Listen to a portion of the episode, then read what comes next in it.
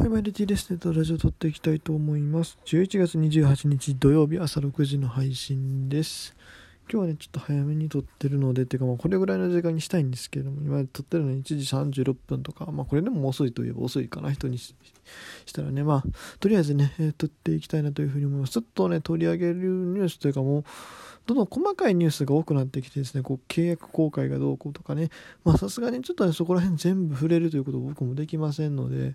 えーまあ限られた12分の中でですね、まあ要点をつまみながらあ話していけたらなというふうに思います。それではですね、まずは、こちらのニュースですね。えっと、僕はちょうど昨日行ってきました。昨日、もう一昨日になるか、一昨日行ってきました。東京ドームですが、え三井不動産が TOB 実施、まあ、要は、えー、と買収するという方向だそうです。なんかね、え、もともとその東京ドームの、東京ドームって実はジャイアンツの持ち物じゃないんですね、そもそも。そのジャイアンツの持ち物じゃなくて別の会社があって、そこの、え筆頭株主がね、確か今香港かどっかのね、えー、と人やったと思うんですけども、そこの会社が、えーまあ、あだこだいろいろ めんどくさい要求をしてきてですね、ちょっとうまいこと言ってないと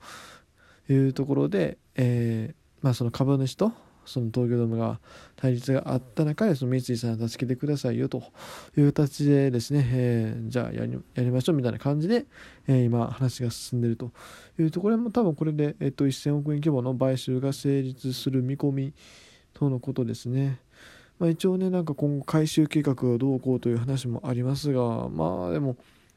ジャイアンツもねそろそろ専用球場持ってもいいんじゃないのっていうね、えー話も出てたりしますただまあ専用球場作るにしてももうねなんだ後楽園からその東京ドームに変わった時みたいにその同じ敷地内でねちょっと作業する作業っていうか工事するって難しいんですよねえもともと今の東京ドームって確かね陸上競技場か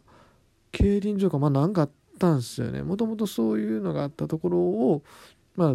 そのドーム建てるから潰してまあドームができましたでもともとの後楽園球場の跡地は今ね後楽園東京ドームホテルか？かなんかが多分建ってて、えーちょっとねそのなんだ今度逆にまた入れ替えようってなかなか難しいというところでまあどうするんですかね今後。もうでもねそうなんだ移転？そうです。ね次やるとなったら移転っていう形になってくるね。よく言われるのはね築地のところに作ったらどうやみたいな話ですけどそれもちょっとできるかどうか分からへんしね。っていうところでえーまあどうなるんでしょうかね。まあとりあえずはまあ回収してあと10年15年ぐらいは使うんでしょうけどね。そこから先って多分また何かしら動きがあるんじゃないかなとねいうふうに思います。はい。東京でもねそんなボロいとは全く思わへんけれどもそうかもう30年前かっていう。30まあ僕生まれてないですけどね。生まれてないですけどそもそも。でもそのなんだろう。いや他の他の球場というかうん。ほんまにそんなボロみたいな印象はそんなに受けないんでね。かでももうそんな立つ立ってそうなんだ老朽化がどうこうとか言われるぐらいなんかへえっていう感覚がありますね。はい。ということで、えー、とまず東京ドームの話をしまして、えー続きましてですね今日昨日で、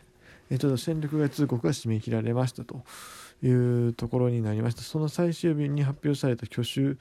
等々を確認していきたいところであるんですがちょうど昨日新たに発表されたその戦略通告というところはなくですね、えー獲得情報が1件ですね、えっと、日本ハムがブルワーズ参加のロニー・ロドリゲス内野手獲得というところです。最近なんかロドリゲス選手が結構多い気がする。あちこちにねオリックスもおったしそれからえーっとあドラゴンズ今もおるかで去年もおったでしょ？みたいな感じでまあまあよくある名前、まあ、日本でいう佐藤鈴木みたいなもんやからね。まあそれはそうなるのはしゃあない話なんですけども。さてこのロニー・ロドリゲス選手内外野守れるユーティリティで長打力もあると。まあ右打ちか。右打ちのうん右打ちに専念したパワーのある杉ノールみたいな感じ？ムードメーカーでなんかラップを出したりしてるみたいな話も聞きましたけどね。まあでも分かんないですよねこんなあの実際に活躍するかどうかは。うん。まあどこの球団もそうですよ。まあ明らかにこれは厳しいなっていう選手は確かにまあたまにいますけども、まあ、ある程度実績あってもほんまにどうなになるか分からないんでねもう。うん。っていうところじゃないですかね。はい。じゃあ続きましてえっ、と今日までの戦力外をちょっと振り返っていくとですね。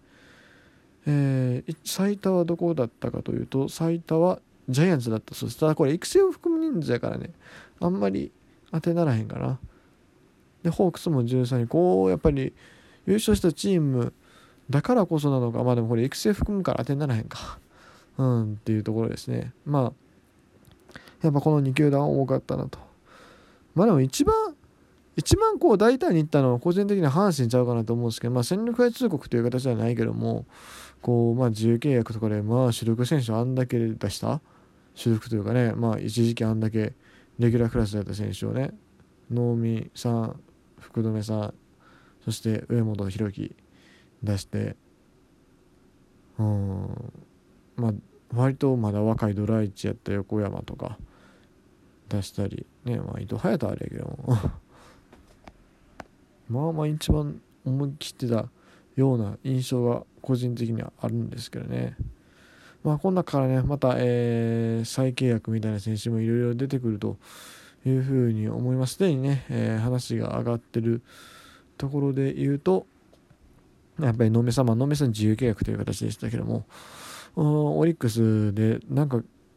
日のね朝のニュースではコーチの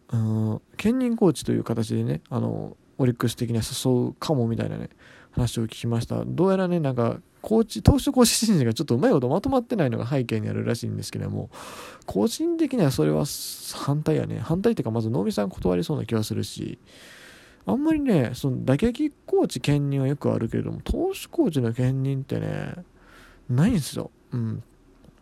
まあ、投手コーチ兼任確か1回僕さっき調べたんですそして出てきたのが岩瀬さんだったんですけど岩瀬さんね投手コーチ兼任でシーズンスタートしたんですけども結局シーズンスタートっていうかあの、まあ、キャンプ入ったんですけども開幕前にもうコーチの方を解かれたという話だったので、まあ、実際難しいでしょうそのまあ打撃コーチっつったらまあ軽くアドバイスするだけみたいなところあると思うけどもあアドバイスするだけは言い過ぎか。うん、でもまあ打順とか組んでしまえば終わり終わりでもないな。いや待ってごめん。今今なんかすごい適当なこと言うとしたな。でもそうなんだろう。打撃コーチってその野手の中の打撃だけですね。な投手コーチっていうと投手全般見るじゃないですかほぼ。そうなるとねなかなか難しいと思うのよ。うん。でましてはこの能見さんが来年確実にねほぼ確実にずっと1軍にいる選手やったらいいけれどもまあ今年みたいにそのなんかまあ不調な時期が長引くとやっぱり下で調整したいってなった時にこう一軍に帯同できないとなるとですねまたいろいろ問題が出てくると。そしたら能見さんは多分でもコーチ業を取らざるを得なくなってくるのでそういう意味でねあんまり良くはないよね。うん。というところでねまあ多分まあまあ能見さん自身が僕は断ると思ってるんですけどもどうでしょうね。まあ仮にそれができた仮にコーチ権になってしまったらまあ7割ぐらいコーチになるんちゃう？多分。なかなか投手の兼任って難しいと思いますよ。前例もなかなかないしね。はい。まああの NPB の話ではねあの独立リーグとかいたらねたまにいますけどもナルちゃんとかねそういう感じで言ってますけども。っていうところです。それで、えー、あとそれから今日ね契約公開ね、えー、今日もちらほらいろいろありますがまあ、阪神はね、えっ、ー、と、俊介とか、それから誰で、桑原健太郎ね、がっつり減らされてましたけども、まあ、今年は、コロナーということで、まだこの球団もなかなか厳しいのかなと。うん、楽天とか、まあ、昨日も言ったけど、ね、小深田選手、思ったほど上がってなかったり、まあ、思ったほど、まあ、普通あんなもんかな。もうちょい上がってもいいんちゃうと、個人的に思ったりもしたし、うん、まあ、全体的にちょっと渋めかなとは思うんですけども、その中でもね、ちょっとね、嵐が起きてるのがね、中日ドラゴンズですよ。もう、え、保留がこれ3人目やったっけ？ね、すごい出てますよね。うん。まあ、去年のね、祖父江選手の件もそうですけども、まあ、割とちょっと渋めな印象がすでにちょっと、こう、ファンの中にね、あの、ついてしまってる中でですね、またこうして、えー、年俸で褒め出すとなかなか厳しいところはあると思うんですけどもでも今年に関しては本当にもうドラゴンズ球団側もね全然譲る気はないと。もう今年に関してはちょっともうどうしても無理やというふうに言っておるというところでねこれはどうなんかな。割とガチで対立しそうな気がしなくもないんですがちょっとこんなこんなまだ始まったとこやん傾向外それでこんだけガンガンガンガン出てきたこと多分ないんよね。うん。まあ今後もねまたこのドラゴンズのここね注目ですねさてあとね、えっと、戦力外の話に戻るんですけども、えー、阪神をね、戦力外通告された伊藤隼太選手が、なんとトライアウトの方に参戦すると、まあ、それはまあまあまあ、ある程度わかる。いや、でもね、早田さんはあっさり辞めてもおかしく